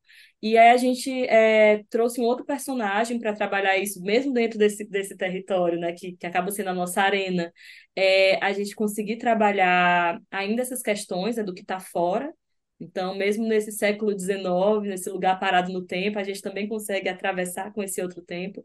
Mas isso a gente foi descobrindo nas conversas mesmo, com o Filipe, é, com, com o Rodrigo também, na, nas próprias é, aulas também, né, a gente entendendo, assim, conseguindo revisitar e perceber, né, essa coisa mesmo de costurar para dentro, que elementos a gente tem ali, mas que às vezes estão tão um pouco soltos, não estão servindo para narrativa. Uma, outra, outra coisa também era a personagem da Sandra, que era uma, uma personagem que era médica, ela tinha toda uma questão assim também de busca, um pouco de investigação e que ela estava com a trama assim muito pouco explorada, a filha dela também, então a gente também foi encontrando isso na construção da mitologia da, do próprio funcionamento, né, desse desse território também.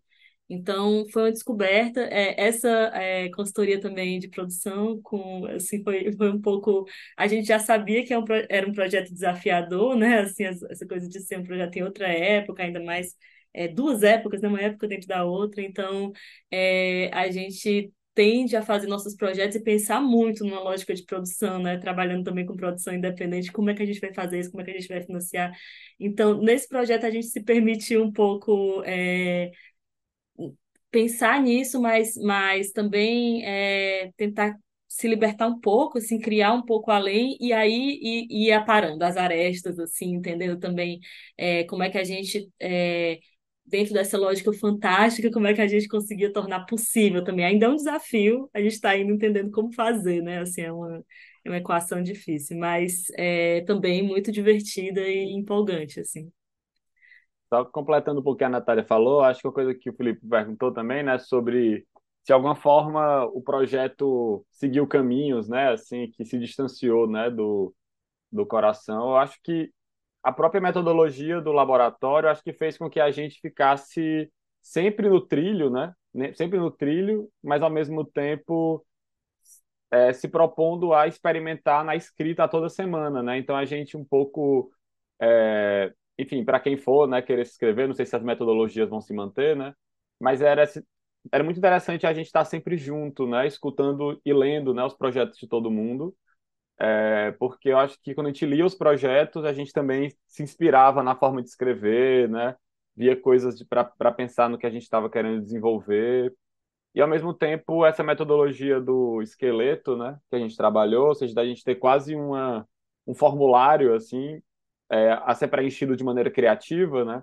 em que um dos pontos desse formulário, desse esqueleto, eram as fragilidades do projeto que a gente mesmo identificava, né?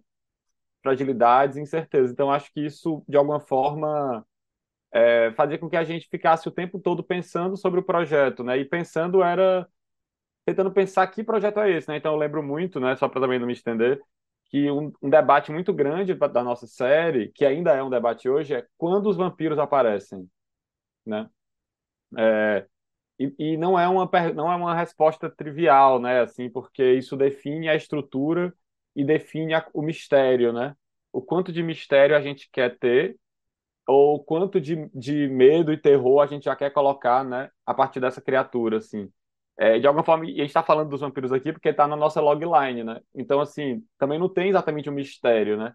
Então, todos esses debates, é, eles existiram dentro do laboratório, né, que foi uma coisa que mobilizou muita gente para pensar que é uma forma assim, muda o projeto, mas não muda o projeto, né? Assim, é como se o projeto ele se transformasse dentro dele mesmo, assim, né? Porque é muito, é muito é, pode ser bom também implodir tudo, né? Às vezes é necessário, né? Mas no, no tempo que a gente tem, né? Também é interessante a gente entender se a gente não está montando errado, né? Só as, com as peças, né? Que a gente tem. Então acho que foi um processo muito feliz, assim, né? Disso. E a gente está com o mesmo projeto até agora, ou seja, porque na verdade as ferramentas elas nos ajudaram a amadurecer e aprofundar mais as questões que a gente estava querendo desenvolver. E, e, é engraçado que do, você falou sobre isso, sobre o tempo que aparece o, o, o, o, vampiro, e foi uma coisa que foi bastante discutida e não é, unanimemente, né? A gente ouviu todo tipo de opinião, isso, isso assim, é, é, também, já que a gente está falando aqui sobre o laboratório, acho que isso é importante, porque acho que tem um pouco também no que a Letícia falou, e aí casa um pouco do que, do que vocês falaram. É, eu acho que nunca é, é, interessante, pelo menos assim, a forma como a gente pensou em trabalhar, a gente conversou em, tra em trabalhar, eu e Bruno, desde o início, a gente, é, de certa forma, querer escrever os nossos projetos a partir dos de vocês. Então a gente sempre teve um pouco dessa proposta de ah, vamos entender os projetos e entender as potências desses projetos para ver o que, a gente pode ajudar. E, e é engraçado, eu estou levantando isso, porque assim, é, não necessariamente vocês saem com respostas é, escritas em pedra. Tem que ser aqui, tem que ser ali, e, mas assim, pelo menos a gente discute, ó, se for ali, vocês estão optando por isso. Se for a, da outra forma, vocês estão optando por aquilo. E aí até tem, em determinado momento, opinião de, de, inclusive das pessoas que estão dizendo, ah, de tal forma eu acho mais interessante por conta disso e daquilo. Mas é, é legal também a gente saber que existem mais de uma forma, né?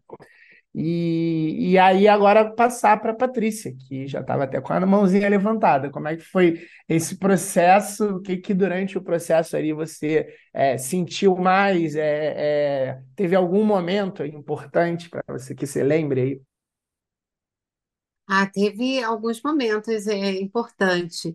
Eu me senti assim o tempo todo, tanto com você, Filipe, como com os outros consultores, assim, um pouco como eu me sinto com o meu terapeuta, como se ele soubesse mais de mim do que eu mesma e é, não fosse me falar tudo para eu mesma descobrir. Então eu tinha essa, essa sensação assim ao longo do processo então, o Rodrigo, é, por exemplo, uma hora a gente estava falando da profecia e ele falou, mas é uma praga de mãe? Aí eu falei, não, claro que não, claro que não. Depois eu fiquei, gente, será que era? Isso muda tudo. É uma mudança interna ali, é uma mudança, não é no plot, né? É ali no, no, não é nem no caráter, é alguma é na alma ali do, do projeto, né? É uma mudança assim muito sutil e mudou tudo depois que eu fiquei com essa pergunta na cabeça. E o, o Marcos, ele ele deve ser canceriano também, porque eu me entendi muito bem com ele.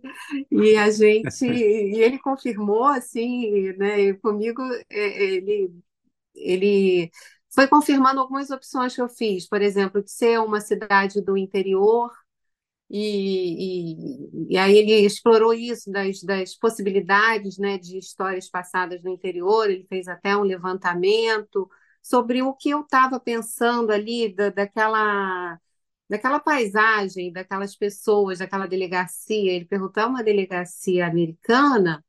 Aí eu falei: não, é uma delegacia do interior, com, com passarinho e tudo. Então, ele mais confirmou.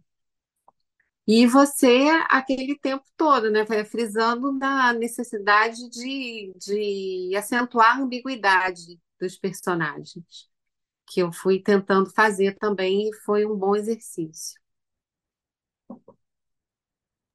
É, eu vou aproveitar que o Samuel levantou um pouco essa bola, já, já falou um pouco disso na resposta dele, que eu acho que é uma questão interessante, legal da gente conversar aqui, que é uma característica de laboratórios, que é esse a consultoria, não no caso de vocês, né? Ela não foi só por parte do Filipe, por parte dos, dos nossos convidados, mas também de, de vocês, colegas, né? Do, do, dos projetos, né? Do grupo, né?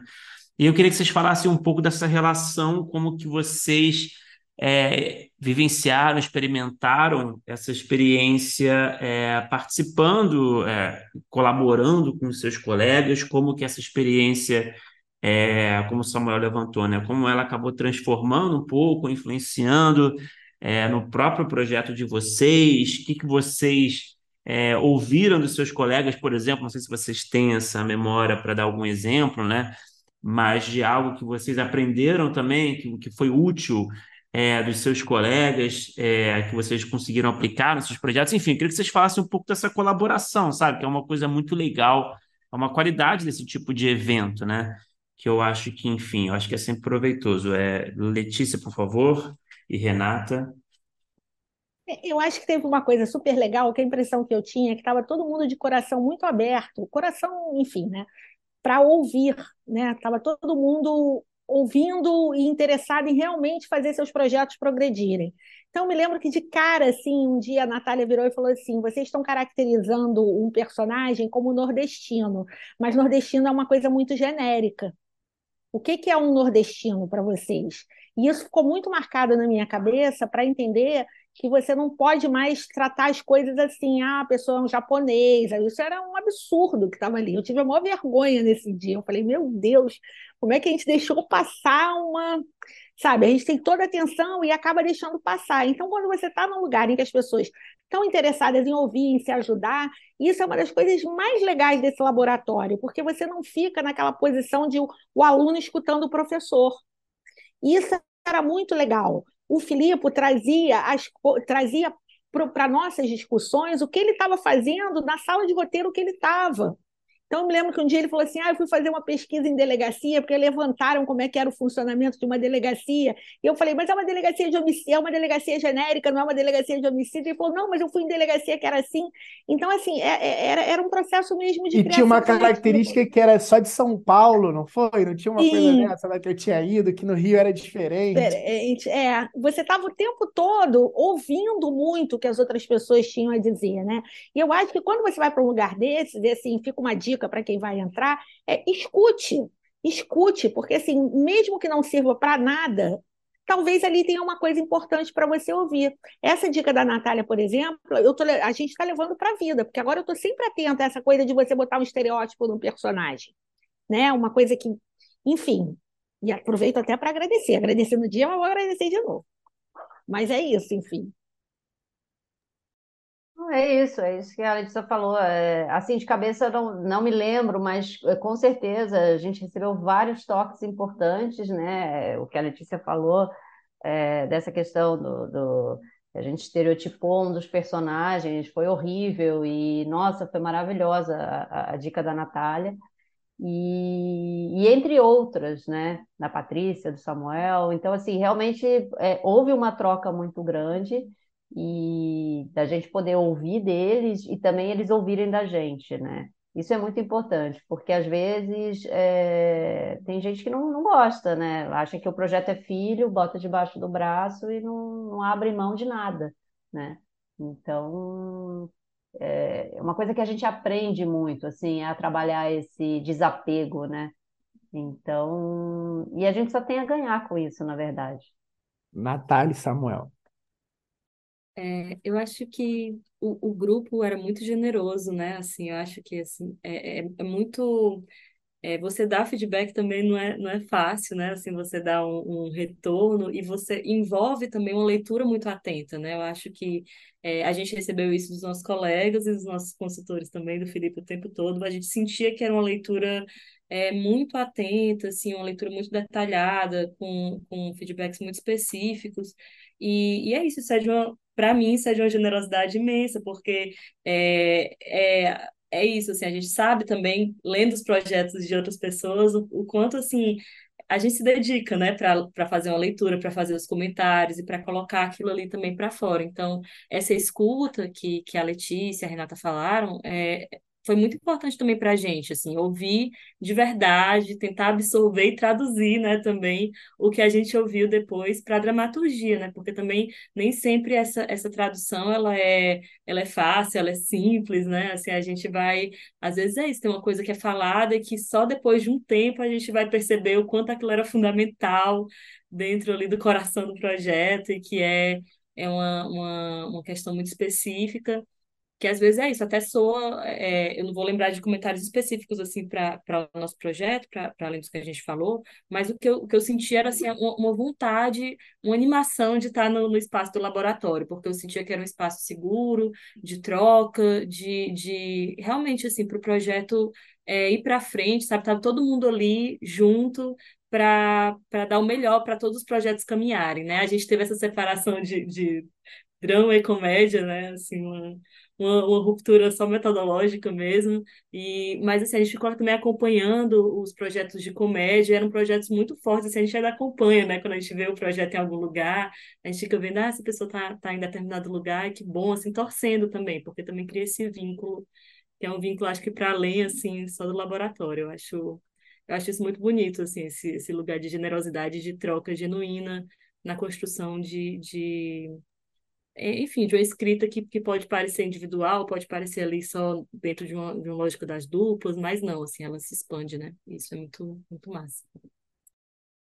E aí, é, completando, assim, a Natália falou a questão da comédia, do drama, eu lembro que nosso colega Raul, né, da comédia, estava todos os nossos encontros, acompanhando, comentando, participando, né? Eu acho que essa, é, essa horizontalidade, né, do debate, eu acho que ela é fundamental, né?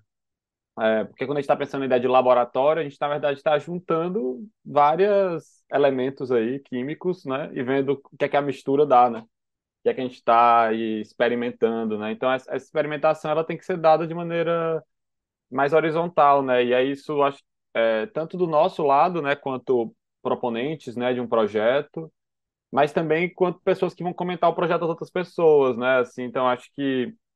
É, nesse sentido, né, eu acho que o, de fato o laboratório ele fortalece, né, uma habilidade que você vai ganhando com o tempo, né, que é que a Letícia falou, né, da escuta, mas que também é você aprender a dar a nota, né? Como é que você fala do projeto, né, sem também é, só falar por falar, criticar por criticar, né? Ou você, que proposições você pode dar, né? Também, eu acho que é, de como é que você pode um pouco abrir, né, as suas referências ou suas opiniões, né, assim, partilhar. Eu acho que foi um momento muito rico. Eu lembro que a gente às vezes passava da hora, inclusive, do horário, né? É, debatendo, né? Era num sábado, então às vezes a gente estava uma da tarde ainda, né? É, conversando sobre os projetos. É, todo mundo já sabia mais ou menos quais eram as fragilidades identificadas, né? Pelas pessoas, porque a, gente colocava no documento, né? O que é que a gente estava inseguro. Então daria, dava para a gente, inclusive, ir a partir dessas inseguranças, né? Que a gente mesmo colocava então, assim, eu também não lembro de nenhum comentário específico, mas eu lembro de muito da gente debater muito, a, no nosso caso, né, da capitania, é, na tela a gente discutir muito, receber também muitos comentários sobre a própria mitologia, né, sobre, ou seja, o próprio universo, né, como é que essa diegese, ela opera, né. E aí, esses questionamentos eram fundamentais, né, porque eram as, vocês eram os nossos primeiros leitores, né, ou seja, nossa, a primeira, nós somos as primeiras audiências dos nossos, desses projetos, né. Então, a gente está questionando, né, agora ajuda a gente a reduzir, né, as perguntas é, no futuro, assim. Então acho que foi realmente um processo muito muito bom de troca, assim. Eu acho que esse esse modelo de roda, né, de conversa, assim, eu acho que funcionou super bem e também com a mediação, claro, né, o Felipe mediando, no nosso caso, também ajudava a gente a organizar mais o, o nosso debate. Patrícia? É, foi isso. Já falaram tudo. É, é, é, isso que a Natália falou, né, de que se destaca realmente a coisa da generosidade, da gente. Eu tive o um pensamento, assim, o um sentimento o tempo todo de que a gente estava no mesmo barco e, e éramos uma equipe, e para chegar do outro lado precisava que todo mundo remasse, e foi todo mundo remando, e foi um, um clima sempre muito respeitoso e amistoso. E para mim, assim, o que me ajudou mais foi é, que coisas que eu achava que estavam muito claras para mim, que todo mundo estava vendo, aí você vê que não, que só você está vendo aquilo. Então, o olhar do outro, ele é, é, te ilumina nesse sentido, né? Você, você acha que pô, aquilo ali está claro, está óbvio. Você não vai nem falar naquilo, mas aí a pessoa vai, né? O outro vai, é, mas isso aqui, assim, assim, por exemplo, a Letícia ficava falando que o, um dos, dos personagens ele tinha um cromossomo Y a mais, porque eu estava lendo muita coisa de serial killer naquela época. Não, mas isso não é assim, isso já está comprovado que não é assim. E aí você fala, é, pô, realmente, né? Não, não preciso botar essa informação como se fosse um dado inquestionável e, e não é, né? Então foi isso, foi muito boa a troca e o tempo passa voando, é muito bom. E para a gente terminar essa conversa, é, vocês já falaram um pouquinho, é, a gente é, já ouviu um pouco que os projetos estão vivos, eles sempre ficam, né? Até, até ele estar tá pronto, né? É isso que é a, a, a nossa sina. É, até ele sair da pós e, chegar na tela, ele está sempre muito vivo. Mas eu queria saber como é que estão os status dos projetos, o que, que vocês estão pensando aí para o futuro. E já, de novo, a gente vai agradecer é, no final, mas já agradecer a disponibilidade de terem vindo aqui e de terem principalmente divididos né, esses filhos né, que a gente tem, que são os nossos projetos, com a gente, terem confiado na gente mas é, queria mesmo agradecer pra, e dizer assim, para mim foi uma experiência incrível. É, eu me apaixonei por todos os projetos muito, assim, fiquei muito envolvido é, e foi muito, muito, muito, muito legal mesmo. E, e, e eu sinto, e eu conversei muito com o Bruno sobre isso, que a gente nesse lugar de, de, de organizar e, e, ouvir também todos vocês, e eu acho que conversa um pouco com a última resposta, que eu também aprendi muito e cresci como roteirista e consultor, etc., por conta de todo o processo. Eu acho que toda vez que a gente divide qualquer tipo de coisa, desde leitura até ideia, até ouvir, porque também é uma, um trabalho coletivo que a gente faz, principalmente em laboratório, a gente acaba trazendo alguma coisa. Então, acho que, que isso também é, foi muito importante para mim. Acho que isso foi muito legal é, para mim também estar envolvido ali com vocês. Mas como é que estão os projetos Letícia e Renata? Como é que estão tá Invisíveis? Bom, a gente mexeu bastante, tá, continua mexendo na Bíblia, né? A gente fez uma rodada de negócios, na rodada do primeiro tratamento, e a gente tem pensado um pouco sobre que caminho a gente vai seguir. É, tínhamos uma, temos uma ideia de talvez botar no edital de desenvolvimento de roteiro para fazer o roteiro do piloto, que a gente acha que pode ser uma alternativa. E eu só vou dizer mais duas coisas. Uma é, quando os projetos de vocês estrearem, eu faço questão absoluta do convite. Então, assim, não pensem que vocês vão se livrar de mim. E ponto dois, daqui a 20 anos, quando eles comemorarem o vigésimo laboratório, nós estaríamos, nós estivemos no primeiro. Então, a gente vai poder contar essa vantagem por aí também. Então, assim, gente, é, é um processo muito legal, muito, muito legal. Eu acho que a gente jamais conheceria a Natália, o Samuel e a Patrícia se não fosse por causa de vocês. E agora a gente se os meninos lá da, da comédia, o Raul, a Dani, o João, a gente está sempre acompanhando uns aos outros. É assim que você vai criando redes, né? E na nossa profissão, para quem está começando, ter redes é fundamental já que a gente não tem um sobrenome, não tem dinheiro, né? Acho que ninguém aqui tem dinheiro para produzir seus próprios filmes. Então, assim, o que nos resta é criar redes, né? E torcer para todo mundo, como a gente dizia há quatro anos, e agora não precisa mais dizer, ninguém solta a mão de ninguém também, né? Foi o maior barato participar. Foi que legal. Complementando, né, aquilo que foi falado na, na rodada anterior, é, vocês estavam falando dos projetos de comédia. Eu me lembro que surgiu uma dúvida num dos projetos a respeito do título, né? E isso que o Samuel tinha falado, né, da gente ficar até depois conversando e tal.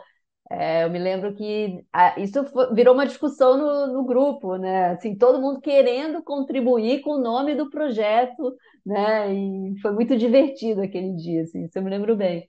E, e é isso, a gente continua fazendo, a gente continua mexendo na Bíblia, cada hora a gente é, é, pensa num detalhe, numa mudança, e até mesmo é, inspiradas né, pela vida real, porque às vezes as coisas vêm na nossa porta e a gente fala, ai meu Deus, é, isso podia entrar num episódio, isso podia ser uma outra temporada, ai, episódio pronto aí, né, Letícia? É, então, assim, é, a gente vai colocando, vai acrescentando, e também queria agradecer a vocês pela oportunidade da rodada, né? Porque é, uma coisa que é muito legal do primeiro tratamento é isso, né? Tem toda essa parte de, de curso, né? Esse, esses cursos que a gente tem com, com o Petri, né? É, os encontros, né? A, essa questão do laboratório, as rodadas. Então, assim, a gente se sente muito amparado por vocês, sabe? É uma, uma luz, assim, para a gente que está começando mesmo, né? Então, eu estou muito agradecida e isso que a Letícia falou é verdade, né? Assim, é um orgulho muito grande de ter sido dessa primeira edição e e o que fica é isso, assim, a gente continua na luta, esperando algum dia que alguma rodada é, gere um contrato, né? Mas enquanto isso a gente vai, vai batalhando e o projeto está na pista, isso é o mais importante. Graças a vocês, claro. Natália e muito legal, Samuel. gente, muito legal. Obrigado pelas palavras, desculpa e perdão. Vai lá, Natália. Não, assim, é, primeiro mesmo, já fazendo um agradecimento de novo, assim, porque é isso, assim, é, é o, o, o primeiro tratamento, né, assim, o laboratório do primeiro tratamento, PTC Lab, foi realmente onde a gente conseguiu é, parar para olhar esse projeto de verdade, assim, a gente já tinha, assim, aquele desejo do coração que a gente tinha colocado ali é, no papel, mas que ocupava poucas páginas, né, foi se foi crescendo mesmo, assim, é, é, literalmente, né, crescendo o número de páginas, a gente é, expandindo e, e, e né, na materialidade vendo também é, o, o que que a gente precisava melhorar, né? E essa, e essa fala da, da Letícia da Renata sobre as redes, né, que vocês também falaram, assim, é, é muito importante, né, porque essa rede que se forma dentro do próprio laboratório e que a gente carrega, né, com a gente, assim, uma, uma rede mesmo de troca, assim, muito forte, é, eu acho que, que isso, assim, a gente quer continuar, assim, tentando fazer com que o projeto consiga se desenvolver, né? A gente tem o plano também de mandar ele para edital.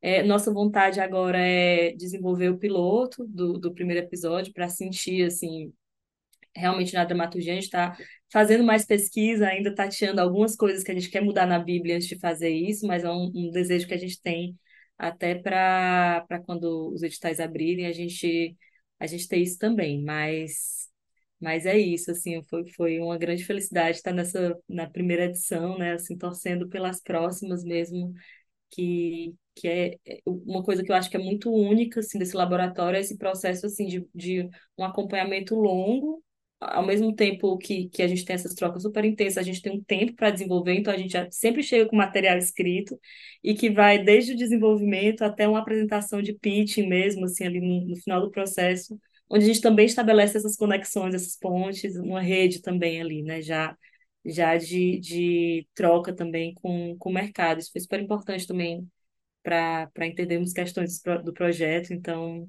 é, foi também um, um, uma etapa maravilhosa do processo. É, e uma coisa que eu acho que foi interessante, que aí tem a ver com onde o projeto está, né? Do laboratório foi o pitching final, né? Que teve, a gente teve, acho que teve uns, não sei, uns 10 players ou mais, assim, acho que foi mais, talvez. É, e que esse espaço também foi um espaço de escuta, né? De conversa, assim. Então não, é, não tinha uma sensação de um pitching de competição, né? Ou um pitching no sentido de do mercado, claro que é, é o mercado, mas do mercado, né? Assim, é, e eu estou dizendo isso porque é, depois né, do, do laboratório a gente mandou né, a Bíblia, quando a gente mandou um e-mail para todo mundo e tudo. E talvez tenha sido o um momento assim desses de, de laboratório, rodada de negócio, que a gente teve mais retornos, né? Assim, retornos no sentido, claro que nada foi é, avançou, né, nem nada, mas retornos do projeto, né? Assim, de um interesse aqui de marcar uma conversa depois, né? É, e eu acho que isso teve muito a ver com a, a essa energia final, né? Sabe assim, uma energia final de querer continuar conversando. É, seja a gente, entre a gente, né?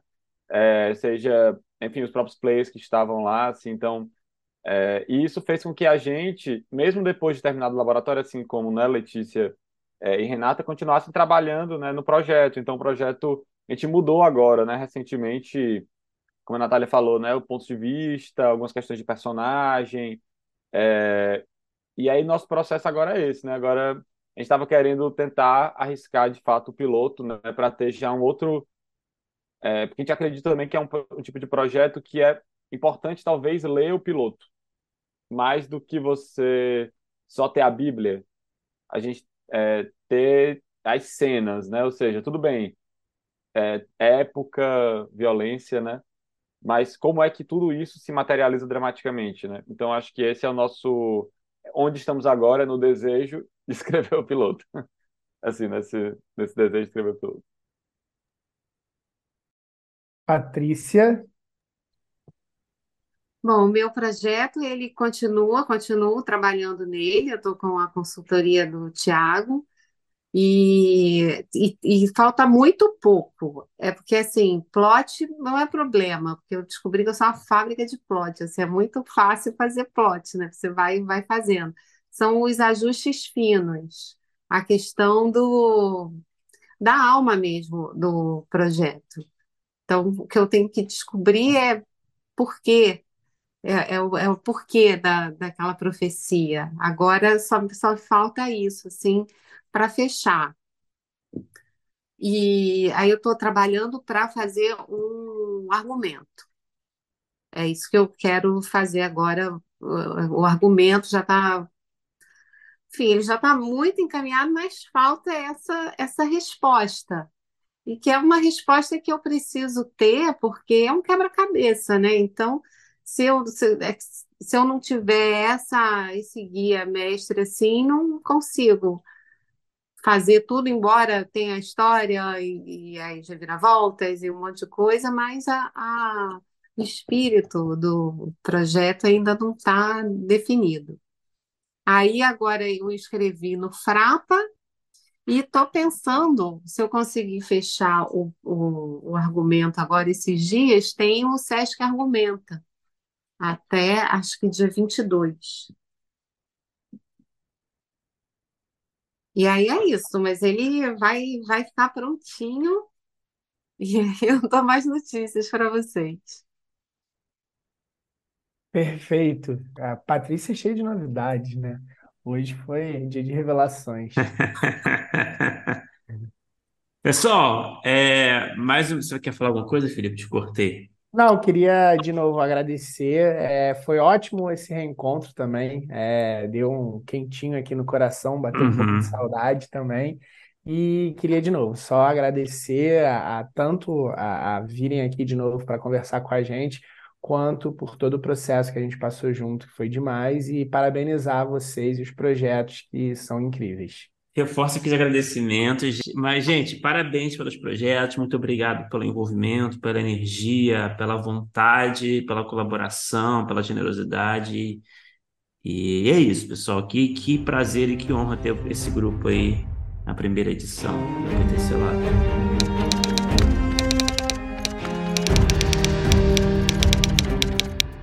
Opa, chegou até aqui? Muito obrigado por escutar. Conheça nossa campanha de apoio na Aurelo em escute.orelo.audio barra primeiro tratamento. Por lá você pode ganhar recompensas exclusivas e nos ajudar a continuar conversando com os nossos roteiristas favoritos. Tem dicas, comentários ou sugestões? Fala com a gente pelas nossas redes sociais e não se esqueça de assinar o feed do primeiro tratamento pela Aurelo. Até a próxima!